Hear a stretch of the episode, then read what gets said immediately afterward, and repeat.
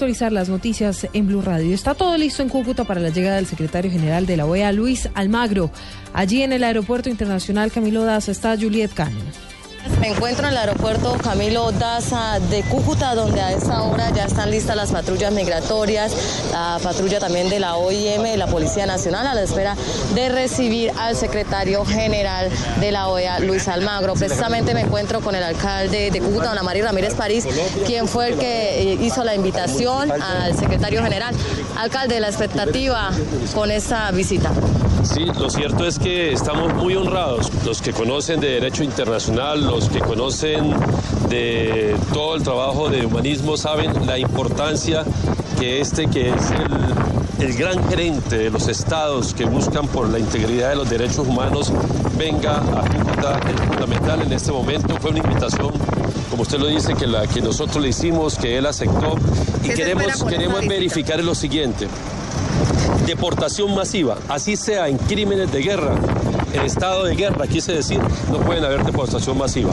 Tampoco puede haber eh, que las familias se dividan, que la eh, segregación familiar. Todos estos hechos queremos demostrarlos. Bueno, nosotros estaremos al tanto de la visita de Luis Almagro, secretario general de la OEA. Sigan ustedes con más información. Juliet Cano, Blue Radio.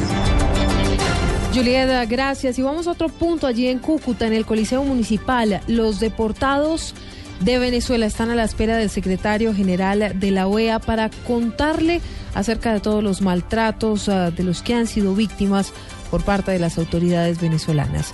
Julián Calderón, uh, enviado especial de Blue Radio. Hola Julián, buenos uh, días. Silvia, muy buenos días. Pues aquí en el Coliseo Municipal de Cúcuta, uno de los albergues donde temporalmente cientos de personas tienen resguardo en al menos 100 carpas, reciben alimentación y ayuda humanitaria de emergencia en esta crisis humanitaria, llegará el secretario general de la OEA, Luis Almagro, y conocerá historias como la de José Acosta. Hablamos con él, es uno de los colombianos deportados desde el sector conocido como La Invasión. Llegaron domingo, 4 de la tarde, tomando la puerta, teniendo todo, que teníamos que salir porque nosotros éramos unos malditos colombianos se llevaron la moto, se robaron lo poquito que tenía. Una tenía 30 bolívares en efectivo, se los llevaron. Nos trataron como unos perros. Eso nos dijeron hasta, hasta, hasta que íbamos a morir.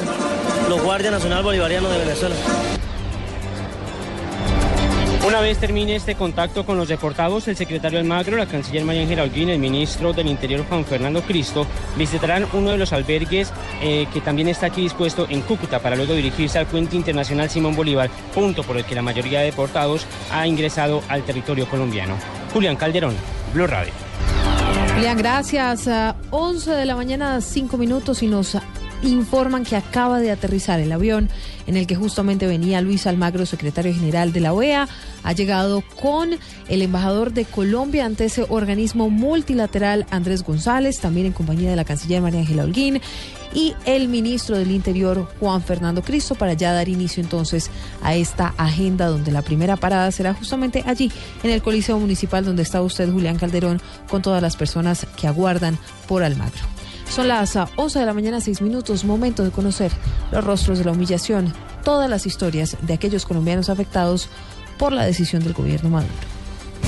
Blue Radio acompañamos a los colombianos deportados desde Venezuela. estamos sufriendo. Toda mi vida. Estos son los rostros de la humillación. Jonathan Javier Ortega Peñalosa. ¿Cuántos años tiene? 31.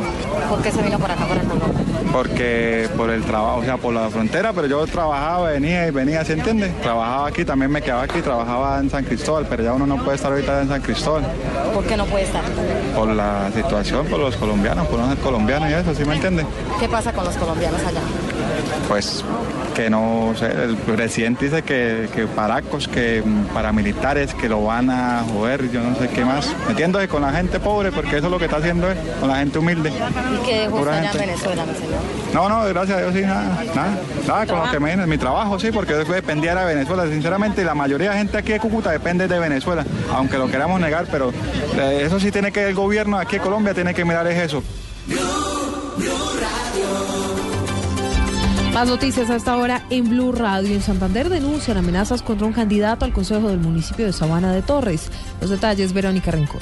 Se trata del candidato al Consejo Josifredo Alvarado, quien aspira a esta corporación por el movimiento indígena Maíz en el municipio de Sabana de Torres. Según denunció César Augusto Tamayo de la Asociación de Campesinos de Santander, el candidato fue amenazado por personas que se identificaron como integrantes de las autodefensas gaitanistas. Este compañero eh, fue amenazado por, por, un grupo, dos personas que lo abordaron y se identificaron como, el, como de las autodefensas gaitanistas, donde le decía que le daban 24 horas para que saliera del, del municipio municipio so pena de ser asesinado. El candidato al Consejo recibe seguridad esporádica por parte de la policía y esperan que la unidad de protección defina la forma como va a actuar en este caso con respecto a la seguridad del aspirante al Consejo. En Bucaramanga, Verónica Rincón, Blue Radio.